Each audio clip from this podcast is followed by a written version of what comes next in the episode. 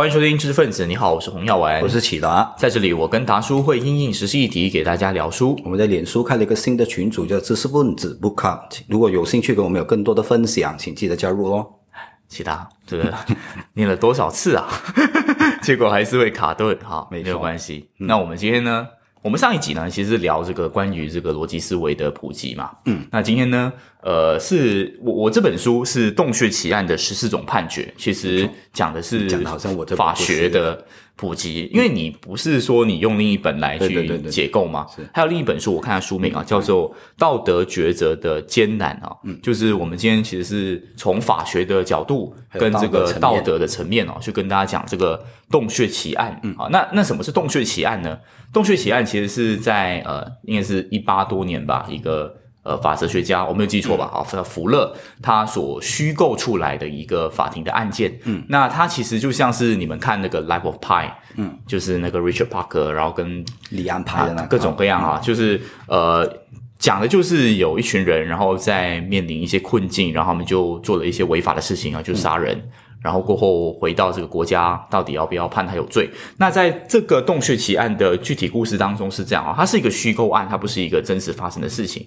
但在这个福勒这个法学家的笔下，他是这样子的，就是有五个人哈，呃，他们就是约定了要去探险，嗯。那他们就是登上了山，然后最后却遇到一些问题，结果就躲进一个洞穴里面。对，然后就是洞穴外边就有发生土崩的现象。嗯，结果呢，就因为他们很多时间都没办法出去，那外面的人呢，其实也有派这些救援人员好来到这边要要营救他们，而且在间中呢还发生很多很曲折的事情，就是他们本来是有很多人嘛，结果有十个人因为要救里面的这个五个人呢，结果就遇到意外。然后就死亡，然后他们中间其实还有发生一些插曲啊，比如说，呃，里面的五个人他们刚好带那个 walkie talkie，嗯，他就要跟外面的人做一些联系啦，就是问他具体的情况是怎么样。那当中其实是有问到一些比较细节的问题，比如说，呃，我们现在还可以还需要多久才能出来呢？嗯，那些人是说可能要很长的一段时间。那这段时间如果我们没有食物会死吗？外面说嗯会死，嗯，那里面还有里面的人还有具体问到一个问题，就是说。那如果我们杀掉一个人，然后吃了他的肉，可不可以活那么久呢？外面没有回应，外面没有回应哈，没有呃没有有回应，他说可以，不懂怎么样，其实他们不懂怎么样应对。哦，OK 好，但但反正就是没有一个明确的说不能杀还是怎么样。但是到最后呢，就是里面的人就是有一个就死者啊，名字叫做威特摩尔。那他在里面的时候，一开始呢，他是建议给那四个伙伴说。呃，我们来到生死存亡的这个时刻啦，那不如我们其中一个人，我刚好有一副骰子，他可能是一个赌徒，我不知道为什么 随时带着骰子，反正是虚构嘛。对对对，好，他就是说，我们就比点数啊，谁是最小的呢？谁就捐出自己的身躯，然后给大家吃。他一开始提出这个意见，然后其他人说 OK OK，可是这个微笑的魔一下子就怂了，嗯，还要撤回自己的这个同意，可是其他人就不肯嘛，对不对？就开始嗯，掷掷骰子之后，他就怂了。对，他就一直就不愿意嘛，但是其他人不管他，就是继续的指。然后到他指的时候呢，先补充这一点，他们是有一个共识，就是说啊，一旦还是惠德摩自己提出来的，一旦你同意了，我们就不能退出咯。哦，结果他自己对对对砸了骰子之后，自己就懊悔了。没问题哈，但但不是他自己砸才才知道，我自己看的虚构案是他其实在之前的时候他就已经是反悔了。嗯，然后别人说那我帮你宰骰子喽，他没有回应，然后就帮他宰了。这个果不其然，他是最小点数的，然后其他人就把他杀掉，然后就吃了。然后这个案件呢，就是回到这个呃纽卡森王国，它是一个虚构的王国，发生在四千五百年。然后我们现在是二零二零嘛，是四五零零这样子。然后当时候呢，他们其实是呃下面的那个初审法官已经是判这个是呃这个这个四个人是有罪的。对，然后那个罪行是这样，就是杀人者就是必须强制死亡。嗯，然后。呃，现在我们面临的那个法庭呢，最高法院五个法官，一开始是五个法官，他是没有任何的这个共识权。呃，这么怎么讲？应该是说他们不能够去决定这个人哦，他们要么是死，要么是不死，嗯，或者是要么是强制死亡，要么是无罪释放，是没有这个模糊的地带的。嗯，所以这个故事呢，这个虚构案呢，一开始的时候，福勒所写就是在讲。呃，这五个法官他们当中的一些法律的一些哲学，其实就是在读法律判决文的一个概念，对对对，对吧？然后，只是为什么这个这本书叫做《洞穴奇案》的十四种判决呢？是因为后来有一个另一个法学家叫 Peter Suber，他就是在福勒的这个基础当中有五个嘛，嗯，然后过后他再把这个虚构案写多五十年，然后再说对，因为我们刚一开始的时候是说有五个人去探险，但他就去就加盐，所谓加盐添醋哈，这个抬棺引号，就说有其实有第六个人，然后他同样又面临一样的问题，就是他他被他被抓到了。然后我们要不要判他有罪呢？然后就多延伸了九个法官的这个这个想法哈。所以其实这本书它看起来非常的小，但它其实就是透过十四个法官，然后有不同的这个法哲学的这个流派的一些想法。那我们今天是给大家推荐这个案例啊，这是法哲学这本书会给大家提供的一些观点。是，那你一来就单刀直入就进入正题了。OK，那我们就我觉得先。啊，聊开一点点，不用再严肃。反正这本书真的篇幅很小，当然内容很扎实了。OK，没错。那我先补充一些观点哦，是关于刚才你说的，我就记上面记起来的东西，我就补充几点。然后据说这本书好像对你打某场比赛非常有助益。没错没错，这本书对我意义很大。对对，说，那待会你说，你说，因为刚才红药，刚我特意翻了一下书啊，它不是一八多年呃就写，是应该是一九四零年写，然后四九年呢就公开发布，是法学。学生呢就非常需要啊阅读的一本书。好，OK。然后，当然，你为什么你会提到一八多年？因为这一件案件虽然是虚构的，但它参照了很多不同的真实的案件。就好比说有啊，你所说的那个一八十多年，应该是几个水手在上面，然后真的把他们也遇到相同的那个极端绝境。然后就把其中一个水手杀掉，他当当中没有这个砸骰子的这个过程啊，纯粹就是谋杀。OK，然后另外有一些什么女王号啊，我也不记得。对对对。所以就有几种不同版本，然后挪啊糅合起来，就变成现在这一个呃我们现在看到的这虚构的案件。嗯。所以这个书本对你有什么这样大的启发，或者是说意义深大呢？哦，我其实这本书是一开一来啊，它是我在一语说书的第一本书。哎，原来是第一本，这是第一本书，就是。可能刚好我当我是念法学的嘛，然后可能店长嗯。就是郑雄就觉得啊，可能这个我还可以驾驭，就给我这本书。哎，好，然后很巧的一件事情是，刚好我有一个辩论比赛，对，他的那个决赛辩题就是以这个为为主，蓝本，对，就是杀杀人者有没有罪，嗯，然后就是哎这么碰巧，然后就又读了这本书。然后去打了比赛了，还拿了冠军。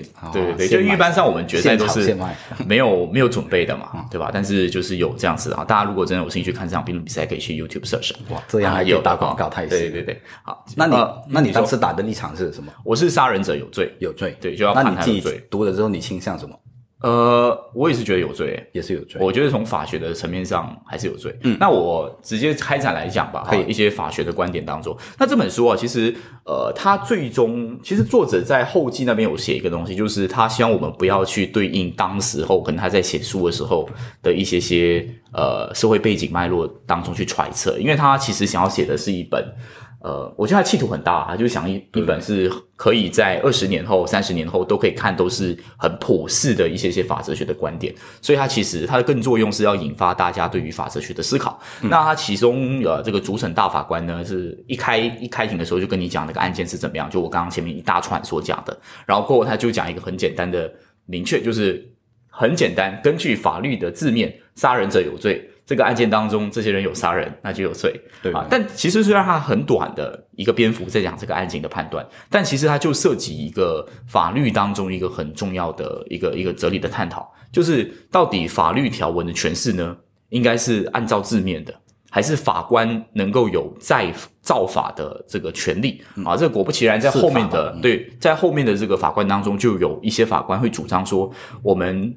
呃，做法官的不应该只是看字面意思，而是要回到这个法律的那个成立的那个目的来去讨论这个东西。当然，这个成立的目的过后又被其他法官就是反驳，说这个你怎么知道这个成立的目的是什么呢？我们没有办法明确的判断当时那人怎么想嘛，对不对？好，所以他其实其实有当中有很多这样子的辩驳啊，这是这是其中一个。嗯，那我就去讲第二个哈，第二个就是有一个非常有趣的观点是怎么样的？他说啊，呃。我们法律的前提是我们全部人都可以和睦共处，也就是说，我今天之所以没有办，我今天之所以我不能够去杀人，是因为在呃文明的世界当中，国家没收了我的权利，然后会代表我去杀别人嘛，对不对？或者是说会去惩罚别人嘛？但是在那个处境当中，我们是不能够和睦共处的。为什么？因为我们在山洞当中，然后外面没有救援，我们其实已经脱离了所谓文明的世界，去到一个自然的状态。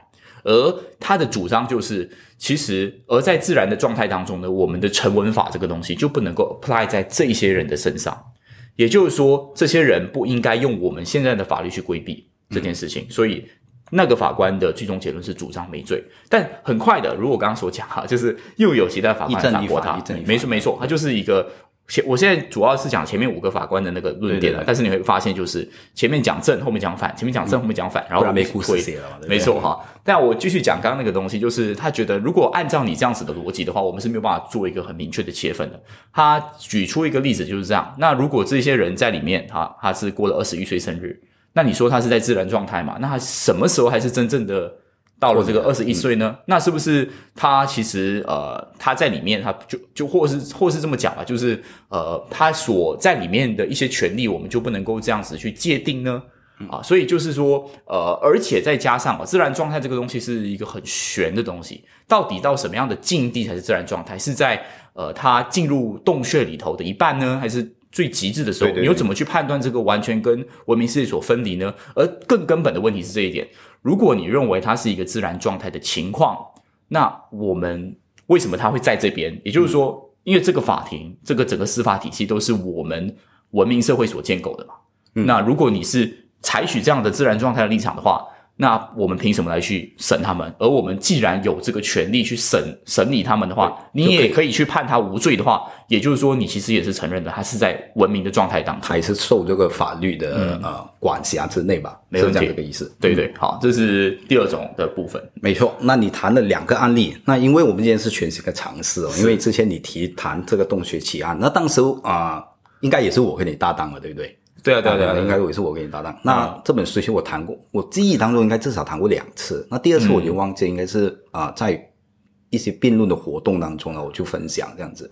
所以呢，第三次其实我愿意再谈。那 因为当时我已经买了另外一本书，就是刚才我们有介绍一个《道德抉择的艰难》。那不断的重谈同样的书本的话，当然我可以介绍当中的观点。那我先说一说啦，为什么我想把这本书拉进来？因为它只有三章，第二章它，恰恰就是谈这个东西起来，而且。最重要就是买了就 就不要搁置嘛，充分利用对对对，有机会就谈一谈嘛。OK，那我就啊很快的就花了四五十啊一些时间去读完这四五十面，就很快吧。然后呢，这本书你刚才已经说了，你是倾向于判他们有罪，然后你打的那个立场刚好也是有罪，所以就开这里那饭嘛，对不对？所以也拿了冠军，对不对？那我坦白说，我我读完了之后，我第一次读完《公学起案》，我是倾向于。啊，我至少这样子说了，我找不到一个合理的理由，为什么一定要判有罪，或者一定要判无罪？好啊，就是我真的被那个书里头不同的那个观点弄乱，眼花缭乱，对，眼花缭乱。那坦白讲，后面有一些我，因为我们没有打算要把所有的那个判决讲完，没有没有，我这提一提吧。就有一些判决确实是你一看你不会采纳的那个讲法，比如说他们纳入这个呃女性强暴的那一个。观点，嗯，对不对？他就讲哦，你看这件事情就跟女性强暴的那个情况是一样。那呃，你可以看到当中有一些啊联系，但是你会觉得，哎，是不是有点扯远了？所以你又好像找不到一个很好的概念是去反驳他。明白？幸好真的是读了这一本《道德抉择的困境》。道德抉择的困境。先说一说它的特点是哪里？读了之后感觉非常的有趣。作者，我先把那个结论讲讲出来，OK。作者是有一个非常明确的立场，我也把他的答案讲出来。那他的答案是的，他们肯定有罪。那待会我们就揭晓为什么他会这么说，他是肯定有罪。他大概罗列了十多个概念，他进行理清，他认为理清的这些概念，你就可以得到我相同的答案，就是他们是有罪的。但是你听到他们是有罪，你会你一定讲，哎呀，这个你看就谈什么道德嘛，对不对？一定是道德审判哦。但不是哦，我告诉你，他的方案当中是允许杀。啊，进行一些啊杀害的行为。对，可是我打岔一下，可是你所谓的有罪也是，我我当然明白你所谓的不是道德审判，是不是道德教，不是道德狂人的概念。但其实你的书还是建立在一个道德的层面，说他们是道德有罪的吧？就 morally wrong。呃，他也有讲连接到这个法学方面，但当我我不是读法律的，我也不知道他这样子去区分是不是啊合理还是怎么样。那大家就姑且听之哦。OK，那我就觉得，诶，这个观点。非常非常的清晰，然后我坦白说到这一刻，我我觉得我找不到理由反驳他。所以换句话说，我被他说服。OK，而我觉得还是他，因为道德的问道德的论述的层面最容易什么？我们很容易用一个道德制高点去审判别人，那别人就会问：那你处身异地，你会怎么样做？而他的这个立场最好的地方就是。他真的讲得通，他当时应该就是采取他这个道德立场，而且是行得通的，所以这个是不是有很有趣？好，那说到这一点，我就觉得我先压一压，是是是，我先压一压啊，记记得，我也是觉得很有趣，但是我先稍微讲一讲一点点，我可能比较就读读过了，没有就没有这么有新鲜感。嗯，好，我稍微再给他介绍多几个，哈，我们就进入这个道德的部分。呃，所以呢，刚刚我有讲那个第一个有两个论调嘛，啊，第一个论调就是说根据这个法本身。成文就是这样啊，然后就牵扯到那个目的论，然后第二部分就讲到那个呃自然法跟文明法的状态嘛。那还有其他的一些些给大家呃介绍一下，比如说当中有一些有一些法官是觉得说，呃，他一直要说服他的 learned friend，就是他的他的他的同事啊，所以现在的法官就是政府的运作呢，政府的运作呢是要考量到很很广的部分，而其中最一个最重要的部分是人民的情感。嗯，啊，所以他其实是透过一个很法哲学的方法跟你说，诶其实你要考量到民意是怎么想的，而民意觉得，而民意在当时候是普遍同情这四个人的，觉得他们都是被迫陷入在这样的状态当中啊，所以他们是以这种方案呢，呃，去去觉得说，那我就不应该这个事情有罪，然后也有一些人哦，他是说。他无罪，为什么呢？因为他是属于一个自卫、防卫杀人的状态啊。所谓的防卫杀人，其实就是刚刚有有一点讲到，就是他身处那个困境当中，他其实是没有选择的。嗯，他只有杀了其他人，他才能够活命。而我们必须要确保每个人都有的活命嘛。所以其实这个是当时候他的那个想法是：我们怎么去判断自卫杀人这件事情？就是谋杀是错的，可是为为什么自卫杀人是可以的呢？在刑法的概念当中，是因为如果我不反抗，我就没命嘛。所以其实自卫杀人的那个最基础的那个逻辑在里头，所以他觉得这个案件是可以套用在里头的啊。当然呢，就是一贯这个书的这个作风。那下一个法官就说：“那按照你的逻辑太奇怪了，那是不是说有一个囚徒他在被枪毙的那一刻，他其实是可以对吧？就可以反抗就杀掉那个狱卒嘛？啊，所以就是有呃很多很多了啊，其实。”里头是对对我而言呐，这个是一个很好很好的这个法则学书，有很多的想法在里头，包括紧急避险的态度，比如说还有这个生命绝对的价值，那个就是完全是很崇高的。然后有一些，比如说刚刚其他讲的。呃，这个呃，女性女性的那个角度哈，就就是有很多法哲学当中的一些些观点在里头哈。对，这这本书呢，除了你看他这样子的一个篇幅的安排啊，你就已经知道他的企图是放在这一个想让读者呢知道整个法学进程或者是发展的过程呢有哪一些重要的观点，他就勾勒了出来。那当然呢，你听，即便你没读过这本书，你听了刚才洪耀的介绍那个案情啊，你应该可以捕捉到一点。啊，几点啊？看你是从哪个角度去切入，你一定可以找到，哎，你觉得可以同情，或者是有打动到你的部分。好比如说。可能你觉得这些人没有无辜啊？你看他们干嘛不断的跑去探险，对不对？对啊，做这些这样奢侈的事情。对，就这个也是有，就是把自己摄摄入一个紧危险的状态，那你不就不可以被？然后你还不带太太多的粮食，然后你还劳劳师动众，对不对？啊，没错。然后你还要搞到那么多的事情，然后最后你还把你自己的同伴杀掉了，所以你讲这些人是活该。那我们看一看哦，这个是不是很多大众？都会采纳的一些观点。，sorry 哈，在进入你的前，我再补一个，我觉得蛮有趣的东西，哈，啊，总是这样子哈。OK，好，就是他还有一个观点是这样，他他是说，你们觉得呃，为什么用一个人的命换十个人命，难道不是我们很正常在做的事情吗？教育主义，效益主义的那个观点，哈，这个也很常人会用，就因为他他告诉你说，比如说我们在一开始案情的时候，我们都已经默许了这十个人，他就是可以牺牲来救这。这四这这这五个人吧，如果你把他全部杀掉了，那不就是十五个人一起死掉了吗？然后他说，其实，在文明的世界当中，我们确实是很常做这样子的交换。比如说高速公路，我们明明知道，如果我们可以把那个最高 k 那个 camp hour 就时速降低的话，可以挽救多少性命？但是我们总是为了为了其他的利益，比如说经济发展啊，就是更快的效率。而去做度让的，所以那个法官是直接撕开大家这个虚伪的表征。对，我们就承认吧，承认吧，我们就是一个这样子的一个状态哈。那这本书呢，他就怎么样去帮我们梳理各种不同的观点？大家就看到他梳理了，刚才如我所说的梳理了十几个观点。那刚才你提到的其中一个案例，我就正好可以在这里打。OK，好，他就想区分，他讲很多人在讨论这个议题的时候，被作者带偏了，他有意的用不同的观点去传哦，他直接批评这本书吗？对对对哦，直接批评 Peter 这 Peter 本 Peter Suber，不，他不是彼得书本，他是说他有意这样写，然后我们就跟着，因为他要塑造某一个观点嘛，对不对？对对对。所以我们就他在你在那个立场说，好比说我们打辩论的时候，每个人就讲我们巧言令色，其实不是啊，我们要捍卫那个立场，我们一定要讲那个立场，我们是好。立场的捍卫利益捍卫者嘛，对不对？那我们就容易在这里头呢陷入一种啊、如坠啊、这一个就身在这一个啊、如山不知真面目这样子的 OK，情况。OK，好那区分的第一个概念呢，就是自卫和自保。OK，那什么意思呢？自卫呢，他就说，其实在英文的那个词语里头啊，是分得非常的清楚的，self defense，、就是说有人在意外的情况之下袭击你，你意识到你自己面对了这一个及时的危险，好所以你做出的反击，这个反击可能会伤害他人，也可能夺取他的性命。嗯，所以这个行为呢，有袭击的部分。所以它是 self defense。OK 那 self defense 和自保，就是自卫和自保是两个不同的概念的。嗯，自保呢，它自己用的概念叫做 self preservation，就是我要保存 preserve，、对对不对？然后自保呢，我自己直接读了哈，我不要用我自己的词汇，OK？啊、为了自己的生存，于必要的情况下，对人他人呢造成伤害，包括死亡的行为具有正当性。换句话说，就是当中呢，它的区别在哪里？没有人袭击你，但你想保存你自己的生命所以你做出了一些可能伤害别人的行为。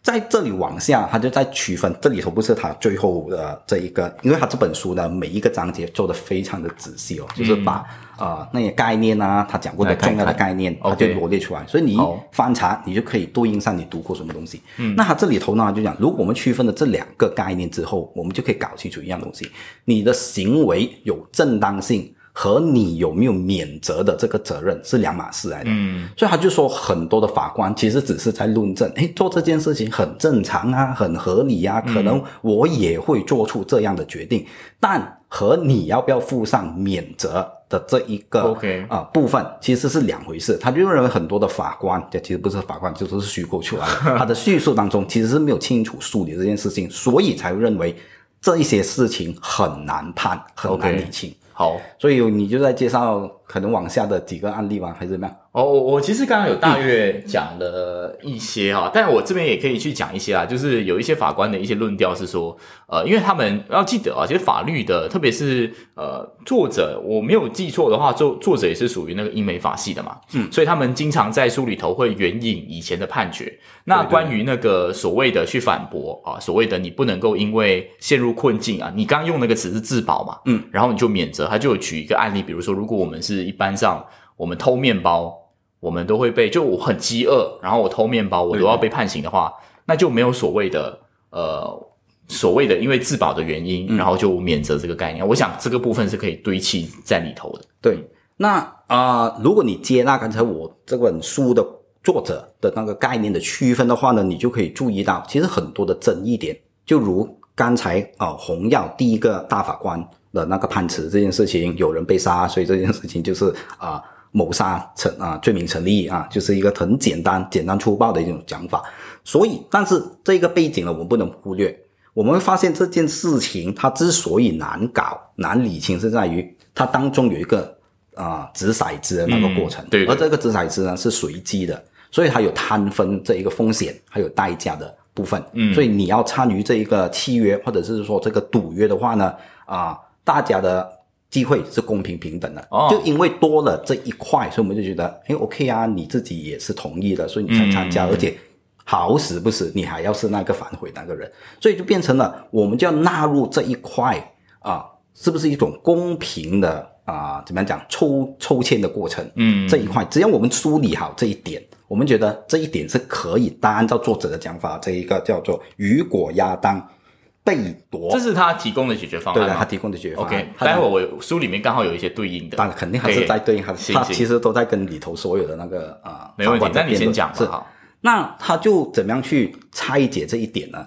那他就提到啊、如果我们即便是认为啊、在这种极端的情况之下，我们要找一种方法去解决我们的困境，那我们也要考虑到一个概念，叫做权利原则。就是权利原则呢，就是说明你有权达成某种目的，但有权以有效的方法达到该目的，他就质疑这件事情到底是不是有效，而且是不是公平还有公正的。那当然，他往下的拆解，你们就啊，就如我刚才提到的几个面向，诶，不对呀、你自己本来你还是发起这个想法，那个惠特摩尔。对不对？还是发起这个想法的那一个啊倡导人，然后你自己啊反悔，然后你全部人参与了之后，你你自己才讲要退出、啊。嗯对那这件事情啊，别人不愿意，那也是行啊，你没有得到我们的同意，就是你干嘛就是你自己退出就退出，那我们都已经加入了其中。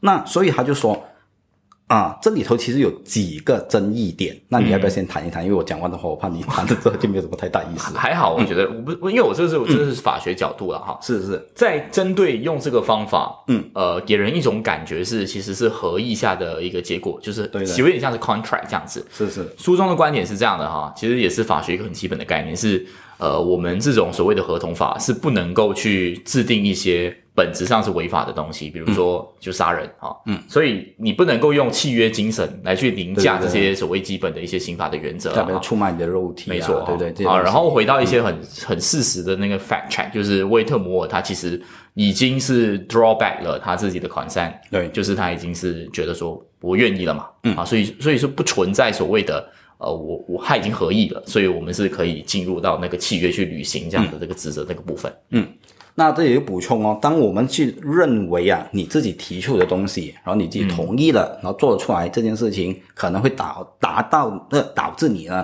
付出某一些代价或者是后果。这一个原则我们会不认同，就是就是所谓的霍布斯原则。霍布斯原则就是认定是这样的，政府是可以管辖，就是做任何事情，而且政府这做任何事情哦，其实都没有错。为什么呢？它的逻辑是这样，因为政府是你选出来的嘛，只要它确实是在一个公平的选举之下。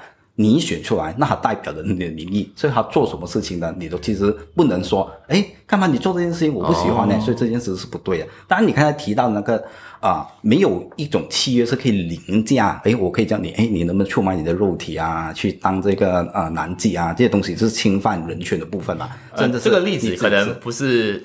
呃，这个例子可能可以商榷了，但是那个是对，因为我觉得性行业应该还还还好，就可以看每个人对那个对。对，我只是举一个极端的那个案例，就是你不够极端，我不够极端。你说 OK，好。说做男奴就可以，男奴哦，好，男行妓还好啊，男的性奴做奴隶啊，奴隶啊，男的这个是性奴应该是更更悲惨了啊。OK，好了好。没问题。那我不不明白为什么有人要找你做性奴了，OK，那就很可爱。很怪，对，然后。然后就回到来了，OK，他就说啊、但是 John Locke 就说了，哎，没有一件事情，因为啊、它是非常原始的传统的那种概念嘛，就是你的生命都是上帝给我们的 grief，所以这这一个部分呢是不由得我们自己去做决定的，不然的话呢，所以任何人我们就觉得我可以自杀。当然，现在的法学观点当然不会理会这样子的、过去很基督的那种很基督的那种嗯讲法。那种讲法现在呢，基本上是可以允许，好比说安乐死啊，是有好的法理的基础的。嗯，OK，这本书也做了这一点的梳理。那那我就讲到他最重要的那个观点了，他就认为这个契约本身其实是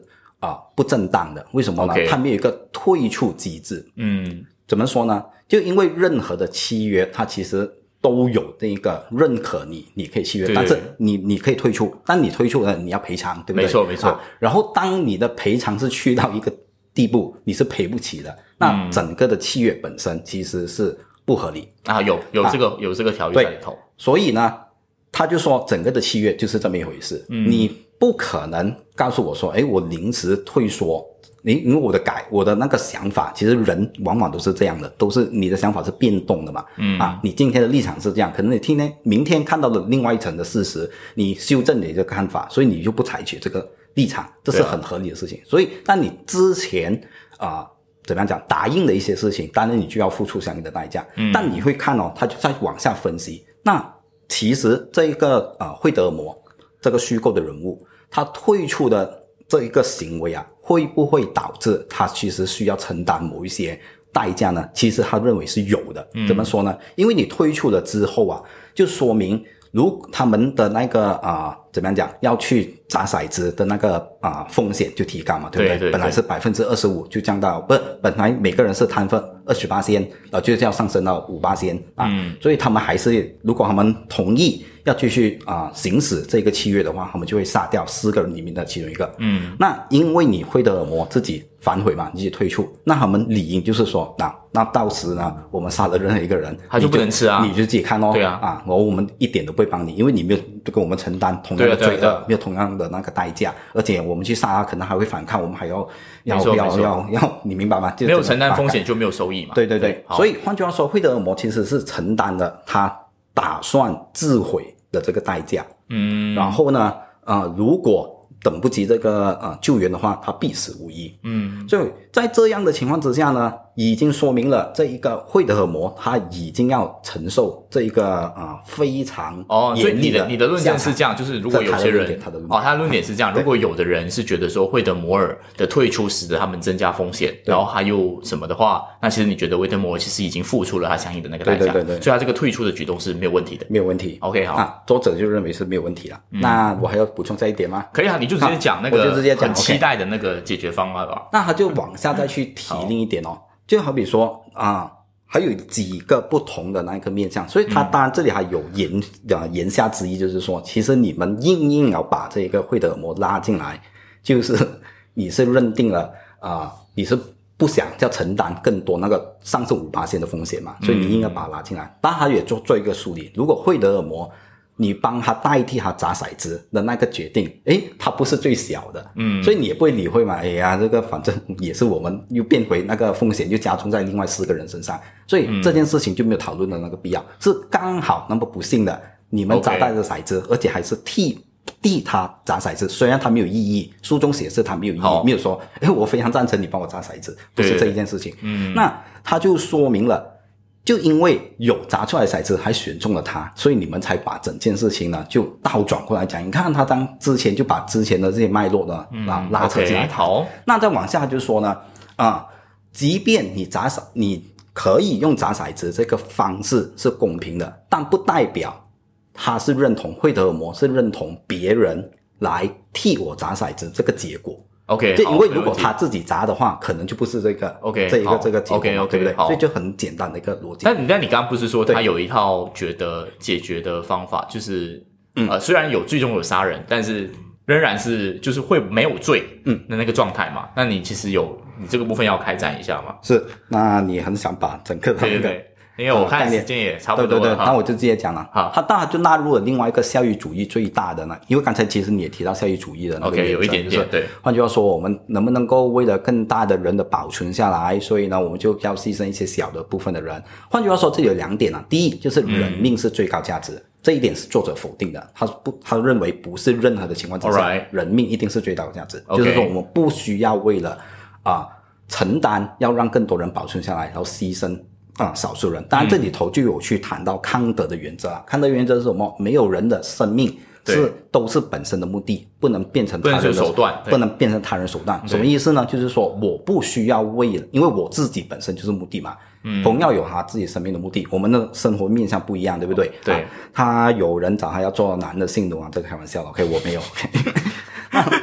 再往下，很喜欢借这种对对对对塞我，对对，快点讲。啊！我就是要吊你胃口，然后我就往下讲了。OK，所以我不需要为了啊，可能你那你你你想发展你自己的事业，对不对？你我就变成你的手段，我成全你。好，那他举的例子是这样的，他就认为在这个案例当中呢，每一个人一定会倾向于他的那个立场，就是说，哎，我们发现红药呢，嗯啊，不好意思啊，我今天就拿你，看我们拿回燕科啦，燕科，燕科呢，它就是一个健壮居然有羞耻之心。对，我们就拿燕科比较好点，不要拿这个同啊、同事来谈。OK，燕科他是一个健壮的这个啊、男生嘛，但是很不幸啊，还有一个绝症。那你发现他的这个健壮的体格哦，对不对？他的心脏又可以给不懂谁谁谁，他的这一个血液又不能可以啊捐给谁，然后他的眼角膜又可以怎么样去用，对不对？啊、可能每个部分啊都可以拿去分摊给所有的人，但而且最重要是什么？他有绝症。啊 OK 然后医不回来，好，所以呢，我们医生能不能跟你，哎，燕科啊，你就行行好吧，反正你日子不多了嘛，对不对？OK 那你就把你自己就吃一好刀药，然后我们就把你的啊这个内脏啊全部分摊。那你看，又多么的好，然后燕可能不能说 OK OK，好，我明白了，就是可以啊，我有这个件事，我竟然还可以做了，然后让我上天堂，不会嘛？为什么呢？因为燕可以用一个很直接的回答就回应了这个啊、医生就可以骂他发神经。你可以告诉我说，我可的器官可以成就很多人过着幸福美满的生活好但我没有义务替他们这么做，就是很简单的一句话我没有义务要替他们去这么做。所以换句话说呢，这个惠特尔摩也，那其实当时是处于这样的情况之下，所以他甚至梳理出来呢，最终方案是这样的。他认为呢，整件事情我们要守的原则是什么东西？我们要守的原则是，你当时啊，我自己就直接读了，我怕我自己 讲的不够清楚，OK？就几个面相，他认为我们是可以理出当中的啊。啊、一些步骤，我们去处理它的。第一呢，他就认为啊啊、你是需要尊重惠特尔摩有这个退出的权益好 OK，，OK，然后你自己去分担。嗯所以如果你们还要继续行使这件事情，惠特尔摩自己活该。好，OK，所以在这里头他是允许一定杀人的那个行为的，OK，但是你不能把这个惠特尔摩纳入进来。OK，OK，然后惠特尔摩的这一你也没有权利是替他砸骰子，因为这一点你是证明不到你有权利这么做。其实和刚才我提到的那几个脉络是一样的。OK，OK OK，就是康德就惠特尔摩没有必要为了你们的好，好然后怎么样怎么样去做怎么样的事情。然后呢，呃，如果他真的是惠德尔摩因此是死死亡的话，你们不需要承担任何的那个责任。但是因为当中其实他挑剔的地方就是在于整个的，就是如果刚才前面所提到的，整个的契约是建立在不合理的基础之上，所以整个的契约我们可以纳入不考量。因此得出的那个结论就是，他们必然是有罪。而我们在这件事情在道德层面上面呢，我们其实是可以怎么说？不需要选择做牺牲者，也不需要做加害者，甚至他妙想天开啊，他就是他其实没有谈得很细，但是他可以给你有这方面的联想。如果我们非得真的是要刺人，在这么极端的情况之下，真的要刺人，我们还是有更好的那个选择方案。好比说，你能不能等一个人自然死，其实是符合类似他所说的那个器官捐献的概念。你不能说，哎呀，你现在的器官了，你看硬科，你再过十年你就老了，你那个心脏就不太好了，所以你现在就死掉他心啊。我们不会这样子说嘛，你还是要等他自然死亡。OK，然后有签过这个同意书啊，所以有这样的那个前提之下，他认为还是有空间。证明还有更好的方法，哦即便你真的是要吃人的话，都是如此。所以我们不需要进入上一本书我们所说的那个伪假分二分法，就是说你一定要，嗯要么你选择成为加害者，要么你成为受害者，你自己选嗯择。他认为不存在这样子的立场。哎，我这样听起来，我觉得，哎，怎么样？赞同吗？我觉得还好哎，没有，嗯我赞同，我赞同里头的那个抉择，说有这样子的一种方案嗯啊，但是我我觉得始终没有否定到这本书。呃，因为他嗯的、他他很多时候只是在判断有罪跟没罪这件事情啊，是所以他们其实关心的那个面向倒不是同一个部分。嗯啊，当然我没有读过这个道德抉择的两难啊，对对对可能他真的是有一个一锤一锤定音的部分。不过我刚刚听你这样子比较大约啊，因为时间有限的描述，是是是。我觉得他更多时候是在讲这个契约本身，从这个契约出发去讲很多东西。但是里头有有讲的一些，他没有到最紧急的时刻是可以去理解的。比如说在呃洞穴奇案的四种判决、p e t e r Super 当中的笔下，他就有说，因为不是最紧急状状态态哈，还有几种方法，比如说等人自然死啊，刚刚你说的，或是先吃一些不重要的器官。啊，那个被反驳了，因对为你那个会细菌感染会死 那个那个太那个太好笑了哈，嗯。啊，但无所谓啊，反正就是那个讲法是你先吃他的手指啊，对对对不要吃致命的部分啊，就可以多活几天这样子的概念啊。那个我觉得更变态。没问题，好。不过就是这样，我觉得这本书就是像我跟达叔在嗯聊的那个过程当中，我我所今天所推荐的这个洞穴奇案的十种判决呢，呃，其实就是一个辩论的过程，对对吧？一个人讲 A，另一个人讲 B 啊、讲 C 讲 D，那这个道德抉择的艰难呢，我觉得是他在某一方给在你对，嗯，或者是说，我觉得它更像是一个，诶，其实你深陷那个道德困境的时候，你可以做怎么样的方法，是你不会陷入呃，你不会犯法两难，或是啊道德两难，你是可以化解这个道德两难，不一定有道德两难这件事情，没错。好吧？那那我认为很多事情是清清楚楚可以可以解决的，所以这本书呢，强烈的推荐啊，OK，就你在看的《洞穴奇案》之余，也可以参考一下。如果你认定还是有罪，可以有一个怎么样合理圆满的一个讲法。好，没问题。好，那我们今天的节目就这样哈，我们下期见，拜。拜